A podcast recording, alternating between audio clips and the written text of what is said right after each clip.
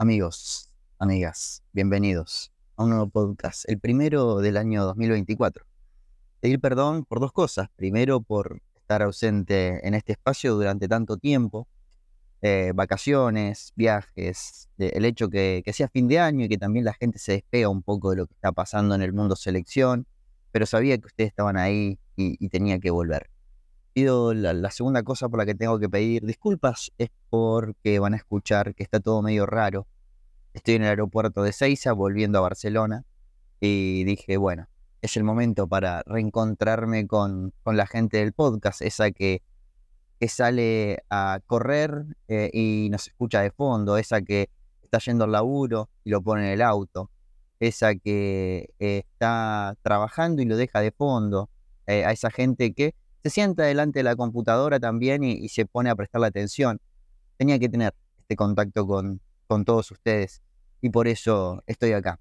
Em, creo que se merecen que tenga una mejor calidad esto, pero bueno, estoy con un micrófono inalámbrico, eh, que justamente compré para poder hacer eh, esto durante mi viaje a Argentina y, ya volveremos a, lo normal, a la calidad de siempre, pero tenía que tener este rato de, selección con ustedes. ¿Por qué? Porque se vienen muchas cosas, porque seguimos a la espera de definiciones con respecto a la selección mayor, porque mm, la selección eh, olímpica o preolímpica está a nada de comenzar que, viene entrenando hace un buen tiempo y eso es buenísimo.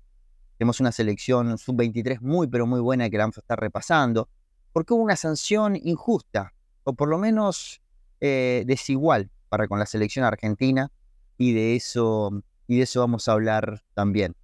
Em, como siempre, pedirles el apoyo que, que, habitualmente hago, pedirles que apoyen el podcast desde donde estén, desde YouTube, con un comentario, con un like, compartiéndolo desde Spotify con cinco estrellas, dejando un comentario y, dándome ese feedback tan importante para el crecimiento de este espacio.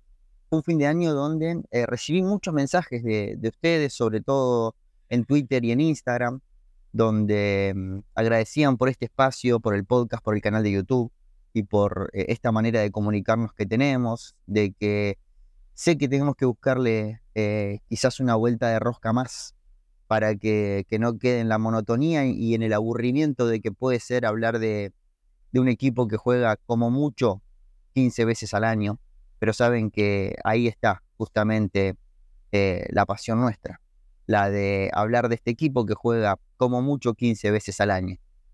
Pero bueno, tenemos que buscar la, vuelta, eh, tratar de hacer algo diario, quizás en las mañanas, una horita todas las mañanas, de 11 a 12 del mediodía, hora argentina, eh, y, tener ese contacto y esa compañía que habitualmente tuvo este espacio y brindó este espacio. Porque si bien damos información, eh, hoy es todo tan rápido, instantáneo y cada vez que vos escuchás un dato en este espacio, seguramente ya sea viejo, porque la información vuela por otras redes sociales. Pero bueno, queremos también ser esa compañía y le vamos a buscar la vuelta, sobre todo porque nos queremos preparar para la Copa América, porque también tenemos en vista el próximo Mundial y si querés eh, ser protagonista desde el costado periodístico en el próximo Mundial, tenés que tener eh, esa cintura de moverte rápido para, para poder estar en la escena. Algo que no pudimos hacer quizás en el Mundial pasado, pero sí estuvimos presentes y muchos de ustedes nos acompañaron con, con esos directos en YouTube, bancando los videos, estar en Twitter y apoyar este espacio también acá, en el podcast que, hicimos después de cada partido en Qatar 2022. Momento de hablar de la mayor primero. La mayor que eh, la sanción que recibió después de lo que fue las primeras seis fechas, digamos, los primeros partidos de esta eliminatoria. La selección argentina deberá jugar el próximo partido de local con el 50% de aforo por una sanción de FIFA. Brasil tiene solo una sanción de 50.000 francos suizos por falta de orden y seguridad ante Argentina. Además, Argentina deberá pagar 70.000 francos suizos, todo esto por el comportamiento discriminatorio, invasión de cancha y falta de orden y disciplina en el estadio. Todo esto entre los partidos ante Ecuador, Uruguay y Brasil.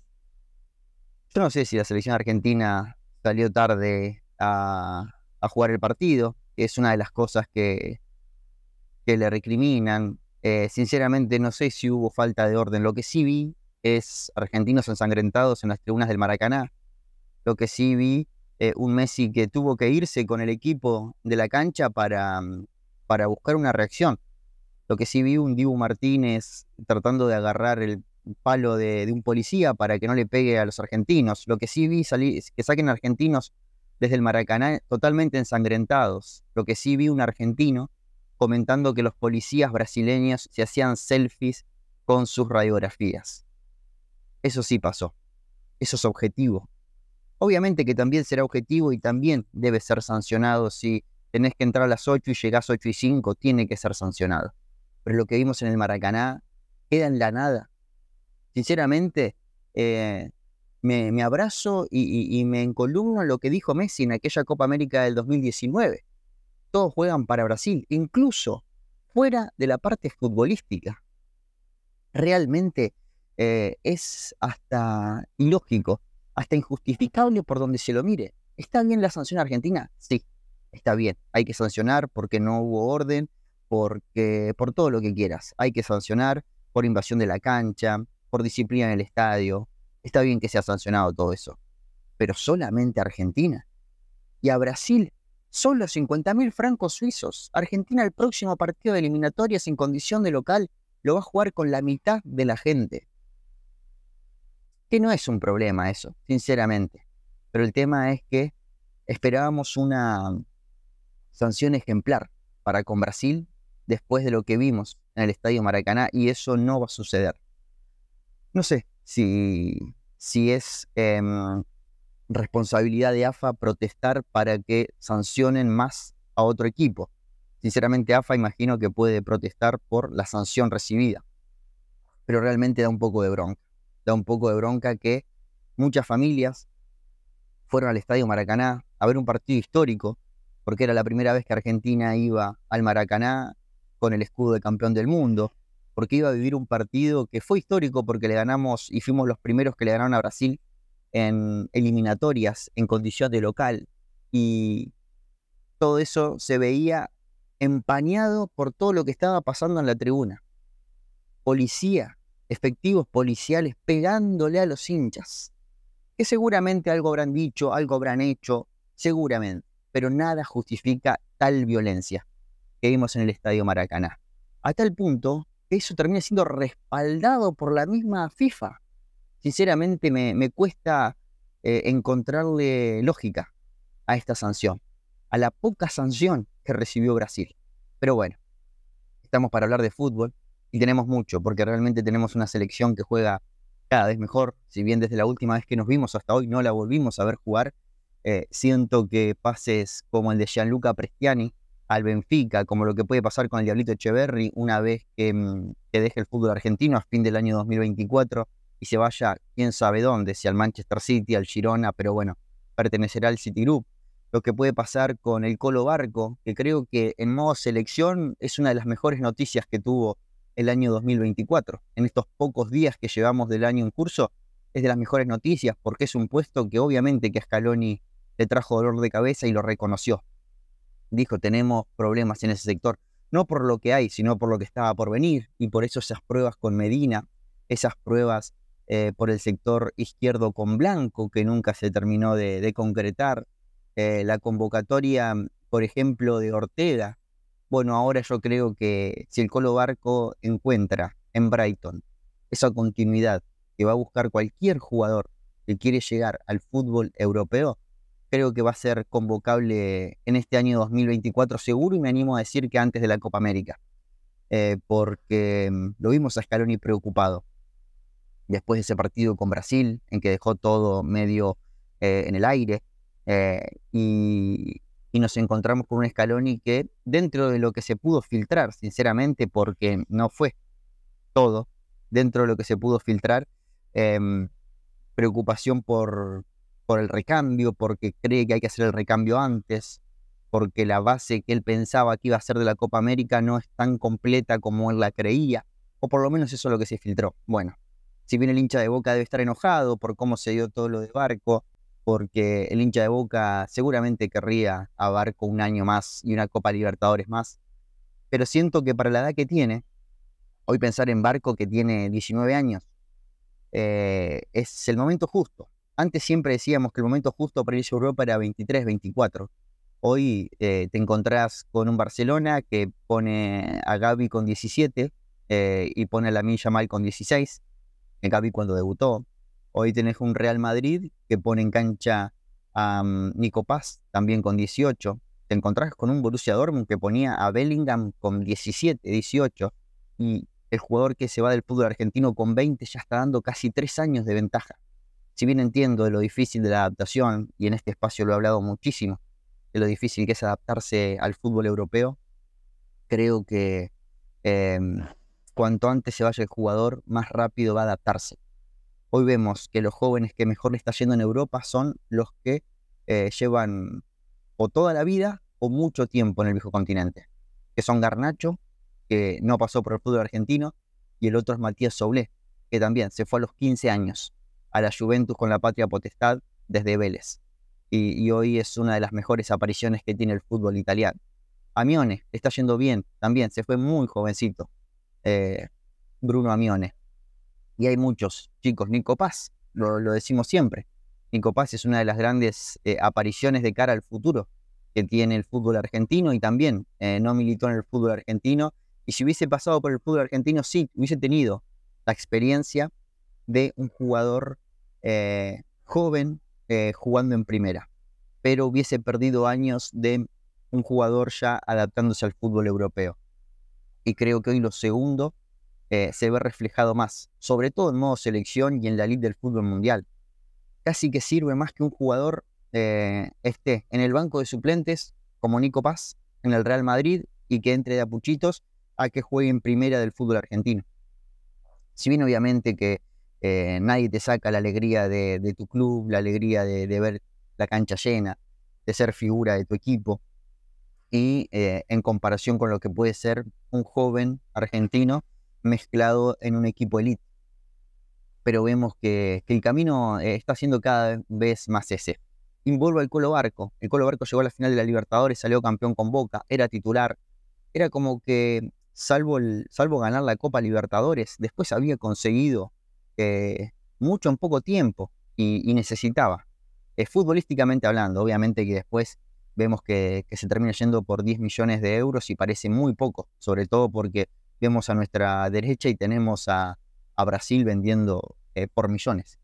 Pero más allá de eso, eh, creo que a la selección argentina es un pase que le tiene que robar una sonrisa, porque va a tener un chico, si es que juega, obviamente, creo que llega a un club donde le van a dar minutos, le van a dar posibilidades. Lo imagino volviendo al lateral izquierdo, como es en la selección sub-20, como fue en la selección sub-20, como es en la selección sub-23. Un Colo Barco que desde ahí puede romper y, tener ese comportamiento de Marcelo. ¿Qué quiero decir con ese comportamiento de Marcelo? Que es mucho lo que te da en ofensiva y te cumple en defensiva. Por eso creo que, puede arrancar desde ese, desde ese lugar y sería una grata noticia.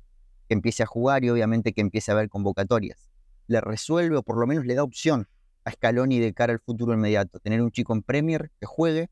Ahora vamos a ver, eh, lo vamos a ver en el preolímpico y vamos a estar repasando la lista del preolímpico pero creo que es una, gran noticia. Eh, incluso por más que no juegue en el Brighton de lateral izquierdo, imaginemos que el Brighton lo quiere poner más arriba, eh, con volante por izquierda, yo creo que en la selección, el día que sea convocado, va a ser por el lateral izquierdo, como es en la sub-23 y como lo fue en la sub-20. No tengo mucho tiempo de batería, como les decía, estoy en el aeropuerto eh, y mm, quiero también hablar de esa lista de esa lista sub-23 que dejó algunos nombres importantes afuera. Por lógica, eh, la primera lógica es que no hay jugadores de Europa. ¿Qué significa eso? Que mm, tenemos chicos que eh, por no tener eh, autorización por parte de sus clubes no van a formar parte de este preolímpico. y también tenemos ausencias importantes que vamos a ir repasando. ausencia importante veo la de Zenón, veo la de Benedetti. ausencia importante veo la de Zapelli, eh, otra ausencia importante que se me viene a la cabeza es Luca Langoni. Eh, son las ausencias más resonantes que tiene esta lista. y la presencia de un chico que viene de jugar hace un mes y medio el Mundial Sub-17, como es el Diablito Echeverry, que se espera que a partir del fin de semana ya concentre con la selección argentina. Falta muy poquito. El próximo 21 de enero a las 8 de la noche Argentina va a estar enfrentándose a Paraguay. Entiendo que va a ser televisación de DirecTV. En Argentina algo raro. Estamos acostumbrados a ver estas selecciones juveniles en Teis Sport o en TV Pública o en las dos. Eh, y, ahora parece que, que DirecTV va a ser el que televise esta historia. El uno será Leandro Bray, arquero de la reserva de Boca. Eh, es un problema dentro, es un puesto que tenemos problemas en las juveniles. No tenemos arqueros de 23 años que tengan continuidad en primera división, incluso que hayan debutado o que tengan algún partido en primera. Y tenemos que recurrir al mejor arquero de la reserva, que es el de Boca, Leandro Bray, que se espera que sea el primer suplente de Chiquito Romero en este año 2024. Lo ha hecho bien con la selección argentina sub-23 en todas las giras, ha sido siempre el titular y creo que se apuesta a él para arrancar el, sudamericano. Marco Di Césare, central de Argentinos Juniors, un chico con mucho futuro, eh, pinta para ser el primer marcador central titular de la selección de Mascherano. El Colo Valentín Barco llevará la número 3. Hoy en el Brighton podemos decir que es el único europibe que va a tener esta selección porque eh, ya, ya pagó la cláusula y ya se hizo la revisión médica. Eh, va a ser el lateral izquierdo titular. Joaquín García llevará la 4, una aparición eh, muy, muy cerquita de, que se termine de formar el grupo, porque estaba con Santiago Simón, estaba con, eh, bueno, Gonzalo Luján, que, está en esta lista, pero eran ellos los laterales derechos que se manejaban y apareció Joaquín García y fue una grata noticia porque era un puesto que preocupaba, por lo menos desde el rendimiento a la selección argentina sub-23. Federico Redondo parece que va a ser suplente. Eh, uno junto al Colo Barco, los únicos dos que jugaron el Mundial Sub-20 y que además eh, forman parte de esta Sub-23. Nicolás Valentini será titular por el sector izquierdo de la saga, central de Boca, hoy pretendido por muchos equipos del fútbol italiano y creo que es de lo mejorcito que tenemos eh, en el fútbol argentino, en ese puesto, independientemente de la edad. Pablo Solari, de River Plate, pelea para ser uno de los titulares. Él o Baltasar Rodríguez serían los que acompañan al 9. Se ha visto un muy buen Pablo Solari en esta, en esta preparación sub-23 y creo que, puede ser importante, eh, sobre todo por esta competencia sana que tiene, porque es, uno, es el único puesto que hoy no tiene un dueño claro eh, en esta selección argentina y sobre todo ante la ausencia de Pedro de la Vega que se desgarró hace muy poquito y no va a llegar y fue reemplazado por el Diablito Echeverry. Cristian Medina parece ser que va a ser el volante por izquierda titular, llevará la número 8, eh, mediocampista de Boca. Hoy se habla que el Inter Miami se lo quiere llevar. Es uno de los chicos que eh, también eh, redondeó todo la preparación sub-23. Una preparación sub-23 que comenzó allá por septiembre, armándose las listas en agosto y en septiembre con las convocatorias de la mayor siempre aparecía una convocatoria de la sub-23 y en diciembre vimos que casi todo el mes estuvo entrenando en el predio de Seiza un grupo eh, más grandecito que se fue reduciendo a 23, que son los que tenemos hoy. Luciano Gondou, con la número 9, el delantero de, mm, de Argentinos Juniors, será el titular de esta selección argentina, o por lo menos eso parece. Eh, Tiago Almada, figura. Si la selección argentina mayor tiene a Messi, la selección argentina sub-23 tiene a Tiago Almada. Un campeón del mundo bajando a la sub-23 y hace mucho la diferencia. Siempre digo lo mismo una de las claves de Tiago Almada es el punto de partida, que no sabemos eh, desde dónde va a arrancar. No solamente el partido, sino la siguiente jugada. Puede ser volante izquierdo, puede ser enganche, puede ser tercer volante, una especie de interior, puede acompañar al 9, eh, puede ser extremo izquierdo, eh, y eso hace que, el equipo rival no se encuentre en la cancha y no encuentre quién es el marcador de él. Y se lo ha visto muy bien en esta selección sub-23, hoy pretendido por el Atlético de Madrid, si es que Angelito Correa se va a Arabia Saudita con el equipo de Gallardo, como se está diciendo, que hubo oferta y todo. Con la 11, Claudio Echeverry, eh, la gran aparición desde Julián Álvarez, me animo a decir, es la gran aparición del fútbol argentino. Eh, digo de Julián Álvarez porque Thiago Almada apareció antes de, de Julián Álvarez. Y creo que es un chico que si hace bien las cosas puede hacer mucho por nuestro fútbol. Se encuentra en un momento que, que tiene el foco puesto me fijaba en sus historias y no quiso poner nada de la selección argentina porque ahí está público de River enojado por él porque se va al Manchester City. Si ponía algo de la selección argentina, se iba a enojar el hincha de River. Así que por una cuestión de que tiene que abandonar la concentración, la pretemporada. Pero, pero creo que eh, no, no viene a foguearse. Yo creo que es una de las cartas de Mascherano ante quizás esos momentos donde le faltó fútbol, le faltó idea, tener un jugador individual que cambie la ecuación, ese es el Diablito Echeverry. Fabricio Jakovic, eh, arquero de Estudiantes de La Plata. Eh, hay gente que dice que va a ser el titular este año, hay otros que, dicen que va a ser el primer suplente, pero siempre estuvo en el proceso. Hoy es el arquero titular de la reserva. Juan Esforza, con la número 13 de Newell's Old Boys, le gana la pulseada a Federico Redondo por ser el 5 de la selección sub-23. Me gusta mucho Esforza, lo tengo visto desde su proceso sub-17. Eh, no tuvo sub-20 porque fue la pandemia. Eh, y, en el sub-17 lo vimos muy, pero muy bien. Y hoy titular y muchas veces capitán de Newell's Old Boys de Rosario. Aaron Quiroz, eh, el número 14, quizás uno de los menos conocidos, central izquierdo, será el suplente de Valentini en esta selección sub-23 desde Banfield. Gonzalo Luján será el suplente de mm, Joaquín García en el lateral derecho. Hombre de San Lorenzo, raro su presencia. Eh, no nos sorprende por el hecho de que formó parte de todo el proceso. Lo que nos sorprende es que Agustín Giai es el titular en San Lorenzo y Gonzalo Luján es el suplente. Y Agustín Giai es sub-20. Podría haber estado tranquilamente en esta selección. Baltasar Rodríguez, 16, número 16, con Pablo Solari pelean por un lugar para acompañar a Luciano Gondou, una aparición del segundo semestre, porque es un chico que podría haber ido al Mundial Sub-20 y no, no fue por decisión de Mascherano, porque había otros en ese momento, la irrupción de él fue toda en el segundo semestre. Francisco González, de Newell's Old de Rosario, eh, el único win izquierdo puro que tiene, obviamente que está Tiago Almada, pero como win izquierdo lo podemos ubicar a Francisco González y es la opción por ese lado. Santiago Castro, caso similar, a Baltasar Rodríguez, un chico que eh, formó parte del proceso sub-20 en el sudamericano. No fue al mundial y tuvo un segundo semestre muy, pero muy bueno. Es el nueve suplente hoy de, Luciano Gondou. Julián Malatini viene para ser suplente de Marco Di Césare. Eh, Juan Nardoni, también otro en la mitad de la cancha de Racing Club, un chico que ha tenido mucha presencia en primera este año. Eh, X Fernández pinta para ser titular.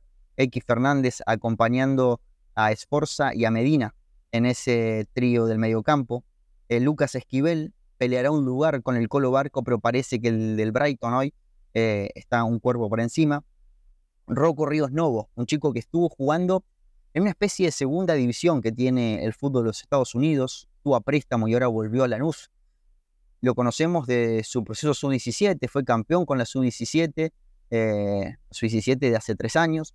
Eh, y se quedó sin proceso sub-20 por la pandemia, pero esperábamos más presencia a esta altura del partido de Rocco Ríos Novo y no ha sido así. Esos son los 23 elegidos por, por Javier Mascherano. Me parece una lista interesante, no está Farías, no está el chico mm, del Inter Miami, que era uno de los nombres que se esperaba que esté en esta, en esta lista, estuvo entrenando justamente con la selección sub, em, sub 23 eh, y, pintada para estar, pero son solamente 23 y eso hace que eh, la lista sea algo más reducida. Eh, pero me gusta, creo que tenemos una selección para pelear. Por plantel te podemos pelear esas dos plazas. Argentina tiene que pasar el grupo, de 5 pasan 3, de 5 que están en el grupo pasan 3 y de esos 3 pasan al hexagonal final, que se juntan con los 3 del otro grupo y 2 van a los próximos Juegos Olímpicos. Así que esto es lo que tenemos de, mm, la selección argentina sub-23.